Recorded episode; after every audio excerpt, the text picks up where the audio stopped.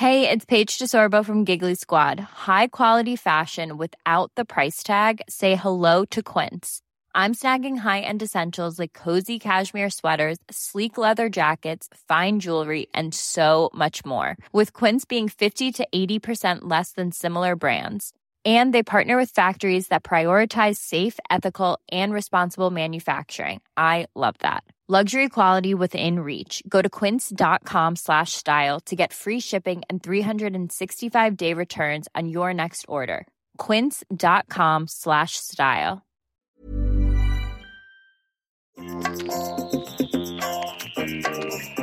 Vous écoutez le podcast de So Sweet Planet. Je suis Anne Greff et je vous propose des rencontres autour des thèmes de l'environnement, de la culture et des droits humains. Marie Pochon, bonjour. Bonjour.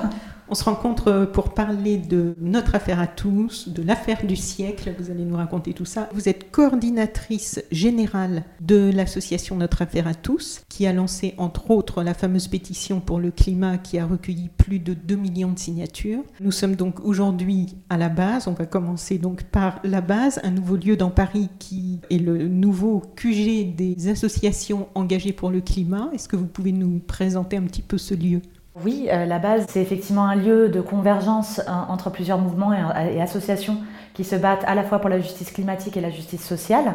Donc on retrouve une dizaine d'associations qui sont fondatrices de ce lieu, dont Alternativa, Notre Affaire à tous bien évidemment, euh, Partager c'est sympa, 350.org, le mouvement. je ne vais pas tous les citer, mais effectivement c'est la convergence de l'ensemble de ces associations qui sont très différentes euh, que ce soit dans leur objet, euh, que ce soit dans leur mode d'action aussi, qui est extrêmement intéressant puisque ça permet effectivement de construire, euh, enfin nous l'espérons, de construire des ponts entre ces différents modes d'action, de faire levier ensemble, de construire les mobilisations citoyennes de demain. Donc on a pu ici organiser notamment les mobilisations du 15 et du 16 mars et ça grouillait un petit peu de partout, que ce soit dans la fabrication de pancartes, que ce soit dans, dans des réunions. oui, parce que ça a ouvert officiellement fin mars, mais vous êtes dans les locaux depuis euh, quelques semaines. Tout à fait. L'inauguration était le 30 mars. Euh, mais effectivement, il y avait pas mal d'associations qui étaient déjà présentes avant et pas mal de, de, de, citoyens, de bénévoles en fait, qui sont venus construire cette base-là puisqu'en fait le, le bâtiment n'était pas en si bon état. Et euh, c'est effectivement le travail bénévole de, de, centaines de personnes qui sont venues repeindre, qui sont venues euh, remettre à, à, jour ce lieu. Et c'est assez incroyable en réalité, rien que dans la construction du lieu, euh, ce que la force citoyenne a pu donner. Et on l'a vu le 15 et 16 mars, que l'association de, de l'ensemble de ces mouvements-là et des citoyens, ce que ça a pu donner dans les rues. Et euh, effectivement, c'est extrêmement euh, réjouissant d'être là et on invite tout le monde à, à s'y rendre régulièrement. Il y a des, événements euh, très régulièrement à la base et tout le monde peut, les rejoindre. Comment et quand est née notre affaire à tous? Alors, notre affaire à tous est née en 2015, à l'été 2015, de la convergence de militants de la reconnaissance de l'écocide, donc notamment Valérie Cabane, qui est juriste international des droits de la nature et, qui se bat depuis des années pour la reconnaissance de l'écocide, c'est-à-dire les crimes commis contre la nature. Donc Valérie Cabane, Marie Toussaint aussi, euh, qui est une des fondatrices de l'association et qui a été la présidente de l'association jusqu'à janvier dernier, qui a fait énormément aussi euh, dans ce travail-là. Et donc ça, c'était des militants euh, des droits de la nature, de la reconnaissance de l'écocide, qui ont travaillé main dans la main avec des militants qui venaient plutôt d'Alternativa, c'était un mouvement à l'époque qui était en train de, naître, qui venait plutôt du bas, qui essayait de faire naître des alternatives euh, au travers de la, mobilisation citoyenne, c'est-à-dire l'État où nos dirigeants ne font pas assez, mais nous, nous allons construire par le bas une force qui est assez imposante pour peser et en fait faire changer le système et du coup pas le climat. Et donc effectivement, c'est la rencontre de ces différents militants qui a eu lieu en 2015, en se disant, et notamment au vu de ce qui se passait au niveau international, euh, on voyait euh, l'émergence euh, de ces recours en justice notamment par des citoyens. Et à l'été 2015, ce qui est marquant, c'est la première victoire devant le juge de l'affaire Urgenda, qui est la fondation Urgenda et plus de 700 citoyens qui ont assigné euh, l'État néerlandais en justice pour manque d'ambition euh, de ses objectifs et qui gagnaient à l'été 2015 devant le, le, juge reconnaissait effectivement la faute de l'État néerlandais et son obligation d'agir. Après, il y a eu pas mal de, il y a eu aussi pas mal de victoires, mais il y avait en général ce, mouvement naissant au niveau international. Et c'est effectivement en retour à ça que, euh, alors que la France allait accueillir les accords de Paris, que l'ensemble de ces militants-là s'est rassemblé en association pour porter comme objet et comme sujet le droit comme un outil pour la lutte pour l'action climatique. Et donc, on est aussi constitué à 80% euh, je dirais, de juristes, de magistrats, d'avocats, euh, qui, pro bono, de manière bénévole, travaillent à l'extension du domaine de nos droits, enfin à la protection bien entendu de nos droits humains face à la catastrophe climatique, à l'extension de ces droits-là, et du coup à l'extension des responsabilités des États, des multinationales en matière de, protection et de droit environnemental. Et moi, moi-même, je ne suis pas juriste, par contre, donc j'ai une des rares euh, non-juristes de l'association.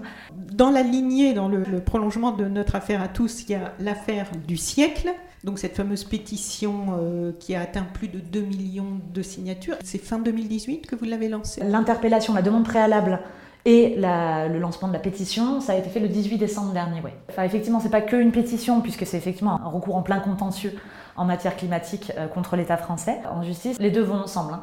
L'association s'était fondée autour de l'exemple d'Urgenda, notamment avec l'idée euh, qu'en France, on se devait de pouvoir aussi contraindre notre État euh, à son propre droit. Ce sont des choses euh, auxquelles l'État s'est engagé. Alors tout à fait, enfin, il s'est engagé au travers d'engagements internationaux, bien entendu, celui des COP, mais il s'est aussi, aussi, engagé au regard de la Convention européenne des droits de l'homme, de sa propre constitution. Euh, et de la charte de l'environnement notamment, qui, euh, qui, décrit que euh, chaque citoyen français a le droit à un environnement sain, et en général, c'est ses obligations en matière de protection des droits humains. Donc effectivement, on constate un certain nombre d'obligations de l'État français qu'aujourd'hui, il ne remplit pas. Donc cette idée de porter un recours en justice, effectivement, il fait partie de l'ADN de l'association et de l'histoire de sa naissance aussi. Si ça a mis beaucoup de temps, c'est parce que ça met beaucoup de temps. En réalité, à porter une action de cette envergure-là, nous, ça fait effectivement deux ans qu'on y travaille avec nos juristes de manière bénévole, avec le cabinet d'avocats Vigo euh, qui nous a accompagnés depuis le début dans cette aventure. Et donc vous êtes parti à quatre associations Oui, cette idée de pétition, elle était sur la table dès le début, avec les trois associations qui sont co-requérantes avec nous, puisqu'effectivement, le recours est, porté aujourd'hui euh, par notre affaire à tous, par Oxfam France, par Greenpeace France et par la Fondation pour la Nature et l'Homme, Nicolas Hulot. voilà, donc c'est les quatre associations qui sont co-requérantes euh, dans cette affaire. Ce qui était impressionnant, c'est que cette pétition, en quelques semaines, vous atteignez 2 millions de signataires. Le plus étonnant, nous, c'est vrai qu'on n'avait on jamais imaginé avoir autant de signatures de soutien, même si on, se disait que ça allait pouvoir avoir un poids. Et effectivement, au bout de 48 heures, on avait déjà un million de signatures, donc ce qui était euh, historique. La pétition a aussi été soutenue par de nombreuses personnalités et pas des moindres. Vous pouvez nous en citer quelques-unes? Tout à fait. En fait, on a travaillé avec deux réseaux euh, de youtubeurs et de créateurs euh, pour ce lancement de la pétition de soutien avec On est prêt, qui est né euh, l'année dernière aussi, qui est un réseau d'influenceurs, de créateurs euh, vidéo qui, qui souhaitent euh, que les citoyens s'engagent, enfin qui accompagnent en tout cas l'engagement des citoyens, notamment au travers de démarches individuelles, mais aussi collectives, puisque l'affaire du siècle en fait partie. Et le réseau Il est encore temps, qui est aussi un réseau de youtubeurs et de vidéastes qui sont engagés sur les questions climatiques. donc effectivement, ces deux réseaux-là nous ont accompagnés dans le lancement et on, nous ont permis euh, d'avoir dans la vidéo de lancement qui a été vue euh, plus de 14 millions de fois, si je ne me trompe pas, avec euh, effectivement à l'intérieur beaucoup de youtubeurs qui parlent plus à la jeune génération et que je ne connais pas moi non plus, mais qui ont des communautés extrêmement larges, ça se compte en millions, et des célébrités un peu plus classiques. On avait Marion Cotillard, Danny Boone, Juliette Binoche, Cyril Dion. Et donc effectivement, on a travaillé avec une palette de célébrités, d'artistes qui s'engagent en matière environnementale, avec l'idée euh, derrière que eux puissent s'approprier ce discours-là et puissent le porter, puissent, être aussi des porte-parole euh, de ce recours, puisque ce qu'on dit bien au travers du recours de l'affaire du siècle, c'est qu'effectivement il est déposé par quatre associations qui sont co-requérantes euh, dans ce cadre-là. Cependant, on le fait au nom de l'intérêt général. On a aujourd'hui un problème en France mais aussi dans pas mal de pays en réalité, que les, citoyens n'ont pas forcément accès à la justice, notamment pour défendre leurs droits environnementaux. Et du coup, nous, on, est arrivé pour déposer en fait ce recours-là au nom de l'intérêt général et au nom de l'intérêt de tous. Donc effectivement, les 2 millions de personnes qui ont soutenu cette initiative, les célébrités, l'ensemble des personnes qui souhaitent s'engager à nos côtés, peuvent être les porte-parole euh, de ce recours, puisqu'il il est fait au nom de tous. Et euh, c'est vraiment pour protéger nos droits à tous qui sont aujourd'hui menacés. Et nous, on est ravis euh, d'avoir aussi ces porte-paroles qui peuvent avoir une une audience euh, bien plus large que nos associations qui parlent souvent aux, aux, mêmes personnes, déjà acquises à la cause. Tout à fait. Et c'est très difficile quand on pointe ce qu'on a fait en décembre dernier. On a pointé l'inaction de ces 40 dernières années. Donc c'est pas une action qui est dirigée contre ce gouvernement en particulier, mais c'est vraiment l'inaction des 40 dernières années, donc de l'ensemble des gouvernements qui étaient en, en poste à ce moment-là. C'est vrai qu'aujourd'hui on s'adresse au gouvernement actuel qui est aujourd'hui dépositaire euh, du coup de ce bilan. on ne s'attendait pas non plus à une révolution euh, en deux mois, puisqu'ils avaient deux mois pour répondre à cette interpellation euh, même si il y aurait pu y avoir des actes concrets, en tout cas des propositions de loi, des, des, nouvelles, des nouvelles propositions sur la table. Et, ça n'a pas été le choix du gouvernement, qui a choisi de défendre plutôt la ligne qui était aujourd'hui la, la, leur, en remettant un petit peu la faute euh, sur des citoyens ou des entreprises qui ne seraient pas prêts à agir, sur les gilets jaunes euh, qui bloqueraient euh, toute possibilité d'ambition écologique. et donc effectivement, nous, enfin, on n'a pas considéré cette réponse comme une réponse qui était valable et on a effectivement décidé de déposer ce recours en plein contentieux devant le tribunal administratif le 14 mars dernier. Donc c'est une première étape dans ce dépôt du recours puisqu'aujourd'hui nous devons compléter cette requête sommaire qui a été déposée le 14 mars dernier par des mémoires complémentaires qui viendront compléter le dossier. Une fois que ça s'est fait, ce sera fait d'ici la fin mai, le recours du coup suivra son cours. Euh, la procédure devrait durer de 1 à 2 ans avant le jugement euh, du tribunal administratif.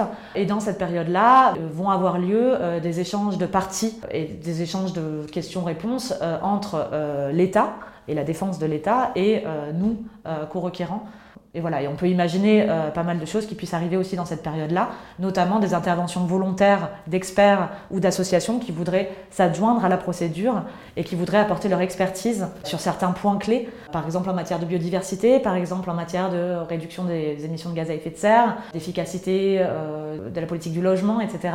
Et qui pourraient venir apporter cette, euh, cette expertise effectivement dans la procédure. Vous avez publié récemment donc un manifeste pour une justice climatique mhm. intitulé Comment nous allons sauver le monde? C'est ambitieux. enfin, il faut de l'ambition en ce moment. Donc, de quoi s'agit-il? Alors, c'est un petit manifeste qui se trouve partout en France, qui raconte les fondements de notre combat pour la justice climatique qui raconte en fait l'ensemble de notre histoire et l'ensemble du récit qui porte euh, nos diverses actions, puisqu'effectivement on est plutôt connu pour être co-requérant de l'affaire du siècle. Par contre, on agit aussi sur énormément d'autres aspects. qu'on travaille à la fois sur la reconnaissance de l'écocide, à la fois sur euh, l'inscription du climat et des limites planétaires dans notre droit, euh, quand on travaille sur la jurisprudence citoyenne, ce qu'on est en train de faire avec l'affaire du siècle. En réalité, il y a une connexion globale entre tout ça. Enfin, ce manifeste-là nous, permet de créer des ponts entre l'ensemble de ces combats-là, de, montrer cette cohérence-là. Et au-delà de ça, euh, ce que ce manifeste dit, c'est qu'on peut aussi avoir de l'espoir puisque ensemble, on peut gagner. Euh, et effectivement, quand on est tout seul, euh, c'est très difficile de faire bouger les choses. Aujourd'hui, ce qu'on a pu faire avec l'affaire du siècle, c'est notamment de prouver qu'on était des millions en réalité à vouloir ce changement et à vouloir agir ensemble. Donc créer cette communauté-là, créer les cadres d'action dans lesquels on peut agir ensemble et gagner ensemble, c'est essentiel et effectivement c'est ce qu'on essaye de démontrer au travers de ce manifeste. Voilà. Dans ce manifeste, vous rappelez qu'aux États-Unis, en avril 1970, lors de la Journée de la Terre, 20 millions de personnes se sont rassemblées sous le slogan Nous avons trouvé l'ennemi, c'est nous. Deux ans plus tard, un rapport alertait aussi en disant Halte à la croissance, sinon la société des hommes s'effondrera. Nous sommes donc 50 ans plus tard. Certains trouvent les actions qui se mettent en place actuellement ridicules. J'ai lu ça dans certaines réponses qui vous ont été adressées euh, dans la presse ou radicales. Si on peut aujourd'hui être attaqué sur la radicalité, euh, peut-être, mais en fait, on n'aurait pas besoin de cette radicalité si effectivement les changements avaient été mis en œuvre dès les premières alertes. Donc effectivement, on parlait des années 60. Euh, à partir des années 60, il y a eu des premières alertes. La fondation du, GIEC, du groupe intergouvernemental d'experts pour le climat, ça date de 1988, avec un premier rapport qui était déjà alarmant à l'époque sur euh, le changement climatique qui était en cours. Donc en fait, on avait déjà des faits euh, à partir des années 80, on avait déjà des faits sur lesquels se baser et qui déjà alertaient nos décideurs pour enclencher la transition. Et cette transition, elle aurait été bien plus douce euh, et elle aurait été bien plus acceptable par tous si elle avait été enclenchée plus tôt. Plus on avance dans le temps, plus euh, les mesures qui vont devoir être prises vont être extrêmement radicales elles vont être extrêmement difficiles. Et nous, c'est là où on appelle à une urgence de l'action et effectivement où on radicalise notre discours, puisqu'en fait, toute action qui devra être prise en dernière minute, etc., impactera forcément les plus faibles d'entre nous. Les, les, plus fragiles, déjà autour du monde, etc., sont les premiers impactés par le changement climatique. Même en France, euh, aujourd'hui, les premières victimes des, euh, règlements environnementaux euh, ou des impacts de la pollution ou des impacts du, du, changement climatique sont déjà les plus faibles d'entre nous, les femmes, les enfants, les personnes âgées, les personnes les plus précaires en général. et en fait, plus on avance dans le temps et moins on en fait aujourd'hui, euh, plus ces impacts seront lourds. Et bien entendu que les plus riches, ceux qui contribuent notamment le plus euh, aussi au changement climatique, euh, auront les moyens de se protéger face à tout ça. Et en fait, ce sera les, plus, les personnes les plus fragiles qui seront les premières impactées. Donc pour nous, c'est un, un, souci. C'est pour ça qu'on parle de justice climatique. Et c'est pour ça qu'on lit les combats de justice sociale et de justice climatique. C'est une urgence absolue maintenant pour tout le monde d'agir dès maintenant. Et c'est ce qu'on dit aussi sur la question de l'affaire du siècle. Euh, on porte un recours juridique et beaucoup des critiques qui nous sont arrivées euh, étaient de nous dire bah, le temps juridique c'est un peu long quand même, il va falloir attendre deux ans la réponse du juge. Et c'est pour ça euh, qu'on ne fait pas que ça. c'est pour ça qu'on a appelé aux mobilisations de masse les 15 et 16 mars. et c'est pour ça qu'on est en train de construire des leviers d'action qui puissent devancer le jugement du tribunal. Ce qui est assez intéressant, c'est ce qu'on a vu dans le cas Urgenda, que je citais déjà tout à l'heure, aux Pays-Bas avant même le jugement qui a été prononcé par le juge administratif euh, en la matière, on avait vu un repositionnement de l'ensemble des partis politiques, de la classe politique néerlandaise sur les questions climatiques vers le haut. C'est-à-dire que chacun avait revu ses ambitions vers le haut en voyant euh, le recours arriver. Donc on est en train de faire avancer, c'est une révolution culturelle en réalité sur la question climatique, à laquelle l'affaire du siècle participe, à laquelle l'action de multiples mouvements euh, participe effectivement.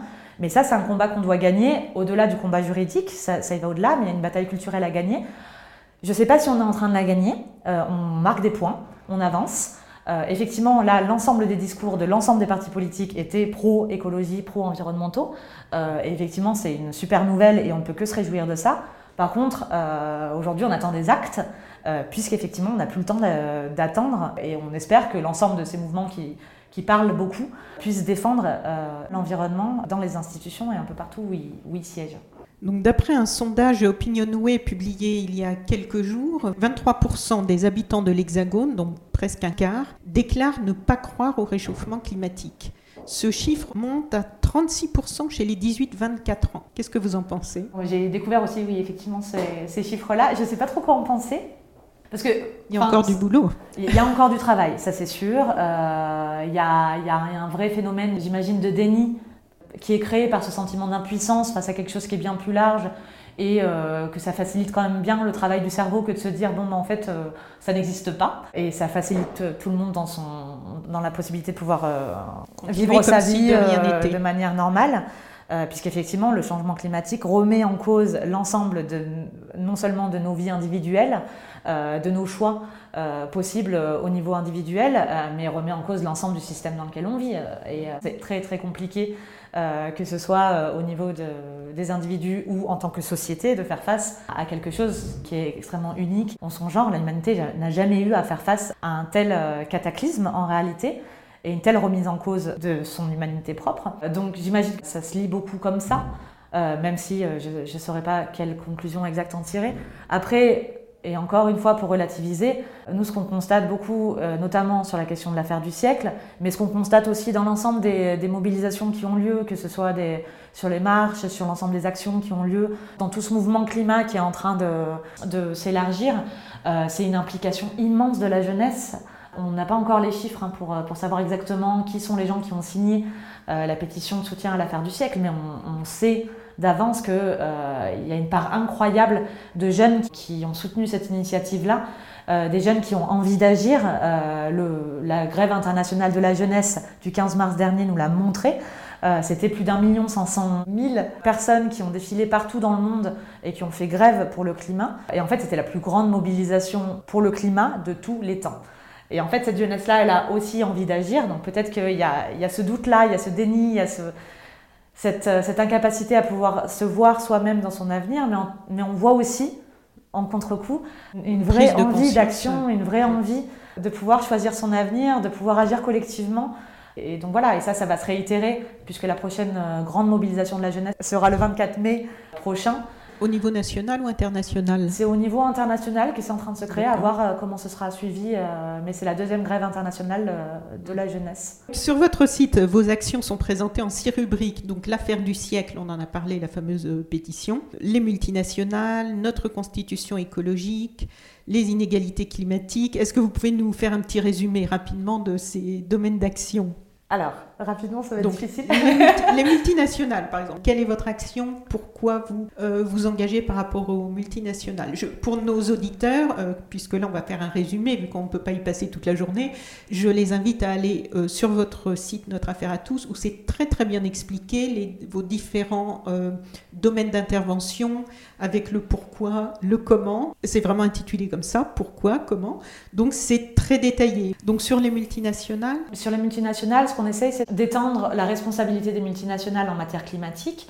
Ce qu'on constate, c'est que 100 multinationales au niveau mondial euh, ont contribué depuis 1988 et la création du GIEC à plus de 70% des émissions de gaz à effet de serre euh, dans le monde. Donc on sait nommer des responsables euh, à la crise climatique en réalité. Et ces multinationales pollueuses en font partie en très grande partie. Ce qu'on constate aujourd'hui, c'est que face au changement climatique qui arrive, les collectivités notamment doivent faire face à des coûts d'adaptation des villes de plus en plus importants. Le problème, c'est qui doit payer qui est responsable de tout ça et qui doit payer Et en fait, c'est une vraie question. Et, et le problème, c'est qu'aujourd'hui, c'est les villes qui mettent sur la table l'ensemble de cet argent, qui vont créer des parcs qui vont faire en sorte qui vont changer le bitume de couleur pour moins absorber la chaleur, euh, qui vont faire en sorte de protéger en fait les droits de, leurs habitants. Et du coup, au travers des villes, c'est les citoyens, c'est les contribuables qui en fait payent euh, ces efforts d'adaptation, alors même qu'on sait dire que 100 multinationales sont responsables du changement climatique. Donc aujourd'hui, ce qu'on réclame, c'est effectivement que chacun prenne sa juste part euh, de ces efforts d'adaptation ou d'atténuation du changement climatique et que du coup, bien entendu, les pollueurs principaux prennent leur juste part. Donc ça, c'est un mouvement qui est mondial. Euh, aux États-Unis, il y a eu des recours qui ont été portés, notamment par les villes de New York, de San Francisco, contre des multinationales pollueuses, en même temps que des grands plans de désinvestissement fossile, puisque ça doit aller ensemble. Et donc voilà, c'est ce qu'on essaye de faire, et c'est ce qu'on a fait euh, en octobre dernier avec 13 collectivités qui sont allées interpeller Total pour non-respect euh, de la loi sur le devoir de vigilance, qui est un outil incroyable. C'est une loi qui a été adoptée en 2017 en France grâce aux efforts de Sherpa, du CCFD et des Amis de la Terre notamment, euh, et qui oblige les entreprises à avoir euh, un plan de vigilance respectueux à la fois des droits humains et des engagements environnementaux. Donc dans les différents domaines, donc l'affaire du siècle, les multinationales, notre constitution écologique? Alors ça c'est le travail qu'on a mené avec des associations de jeunesse le REFED, le WARN et Climate pour l'inscription du climat et des limites planétaires à l'article 1er de la Constitution française. Et c'est effectivement un projet qu'on a porté notamment l'année dernière, puisqu'il était question à ce moment-là d'une réforme constitutionnelle qui a pris fin avec l'affaire Benalla. Euh, donc toutes les, euh, toutes les discussions euh, sur la réforme constitutionnelle ont été arrêtées à, partir du, début de l'affaire Benalla. Vous êtes dans les dégâts collatéraux. Voilà, pour l'instant on attend, on ne sait pas encore bien si la réforme constitutionnelle va reprendre. On nous annonce peut-être en juillet de cette année qu'elle pourrait reprendre, on verra. Nous, on continue à porter ce plaidoyer-là et ça nous semble essentiel, effectivement, que dans le texte fondateur de l'ensemble de nos droits et de l'ensemble de ce qui fait nous, société, au travers de l'inscription euh, de, ces deux termes, euh, de l'action pour le climat et des limites planétaires dans la Constitution, ça permettrait d'orienter et de cadrer en fait l'ensemble de l'action publique euh, de l'action politique de, nos gouvernements actuels et futurs et de pouvoir lutter, nous, euh, citoyens euh, ou autres, lors de projets qui sont par exemple climaticides, de projets qui ne correspondraient pas du tout à ce projet de société qui est inscrit normalement dans notre Constitution. Ce qu'on entend en fait, c'est que la Constitution, elle sert à quoi? La Constitution, elle donne un cadre pour l'ensemble de nos lois, pour l'ensemble de, de ce qui fonde notre société. Et ce cadre-là est censé être durable, c'est-à-dire que c'est euh, la loi fondamentale sur laquelle tout s'appuie euh, et qui fonde notre société. Le problème, c'est qu'aujourd'hui, si on continue à effectivement dépasser les limites planétaires comme on le fait, ben, en fait, on n'assure pas le droit pour les futures générations. On n'assure pas du tout que dans 10 ans, que dans 20 ans, l'ensemble des droits qui sont d'ailleurs euh, constitutionnels, que ce soit le droit à la vie, le droit au logement, le droit à la propriété, le droit à toutes ces choses-là, soient en fait protégés et garantis. Donc en fait, un des fondements de, de notre Constitution, doit être le droit climatique et le droit de l'environnement pour pouvoir garantir en fait l'ensemble des autres droits qui sont cités dans cette constitution là et qui sont fondamentaux qui font de nous société. Donc oui, c'est essentiel de se battre pour l'inscription du climat et des limites planétaires, donc d'inscrire au-delà de l'action pour le climat qui peut être très très vague, la question de la biodiversité, la question des ressources qui sont prélevées à la Terre dans ce texte fondamental, effectivement. Donc il y a aussi les inégalités climatiques par rapport en fait aux, premières personnes qui vont être, euh, qui sont déjà victimes. Alors tout à fait. Enfin, aujourd'hui, nous on a, on a décidé d'engager ce travail-là euh, sur les inégalités environnementales et climatiques. Euh, puisqu'effectivement, il y a très peu de recherches qui sont faites aujourd'hui en France sur ces questions-là. On a beaucoup d'études dans les pays anglo-saxons, sur lesquels on s'appuie énormément, sur les impacts, par exemple, des changements climatiques, des catastrophes climatiques, des sécheresses, des vagues de chaleur sur les personnes âgées, sur les femmes, sur euh, la recrudescence des violences, par exemple, euh, faites aux femmes euh, lors de vagues de chaleur. On a des études, par exemple, sur ces questions-là, faites dans les pays anglo-saxons. On a très peu de ces études-là en France. Or, ce qu'on constate, c'est quand même qu'il y a des impacts de changement climatique et on a décidé euh, de s'engager là-dessus, aussi pour dire que le changement climatique était ici et maintenant. Et ça, c'était un combat qu'on devait mener il y a encore un ou deux ans en réalité, euh, puisqu'on considérait encore à l'époque que le changement climatique, c'était quelque chose d'assez lointain, etc., et qui nous arriverait dans 10 à 20 ans. là, en fait, en un an ou en deux ans, les choses ont radicalement changé dans le discours en France là-dessus. Donc, on est heureux si on a pu y contribuer au travers de ce, travail-là. Au-delà de ça, euh, ce qui nous importe, c'est euh, de pouvoir donner des moyens d'agir aux gens, donner de l'espoir aussi et la possibilité d'agir collectivement. Et euh, ce qu'on a remarqué en essayant d'aller chercher ces différents témoignages de personnes qui sont impactées par le changement climatique, parfois c'est au, travers de leur activité euh, professionnelle. Euh, parfois, c'est parce que leurs logements sont inondés euh, tous les deux ans par des, pluies torrentielles ou par la, hausse du niveau de la mer. Parfois, c'est par des vagues de chaleur, qui, enfin, notamment pour les personnes les plus âgées. Parfois, c'est à cause de maladies qu'on ne trouvait plus sous nos, contrées, mais qui sont en train d'arriver. Et donc, en fait, que tous ces gens-là puissent, puissent discuter, puissent témoigner aussi des impacts et puissent à la fin, in fine, protéger leurs droits. Euh, ce qui nous paraît essentiel et du coup euh, pouvoir constituer des class actions, des actions de groupe euh, de personnes qui puissent, qui puissent aller protéger leurs droits, clamer la, protection de leurs droits devant les, tribunaux. Donc ça, c'est une, optique de long terme. Et effectivement, on a commencé ce travail-là lors du People's Climate Case, qui est le recours en justice des dix familles euh, face à l'Union européenne, qui pointe un manque d'ambition des politiques climatiques de l'Union européenne, qui n'ont pas été revues depuis 2014 euh, en réalité, et du coup qui n'ont pas été revues depuis la COP21. Donc euh, l'Union européenne est totalement en dehors des clous en matière d'objectifs climatiques, et c'est assez dingue d'ailleurs de se dire qu'on est en 2018 et que rien n'a changé. Et qui pointe du coup ce manque d'ambition en disant en fait le manque d'action de l'Union européenne affecte nos droits les plus fondamentaux. Et donc là, on a euh, l'association de jeunesse Sami, euh, qui est un peuple indigène qui habite en Suède, et qui dit que en fait leur savoir-faire traditionnel, que leur reine, c'est un, peuple nomade, euh, ne, peut, plus se nourrir à cause de la fonte du permafrost.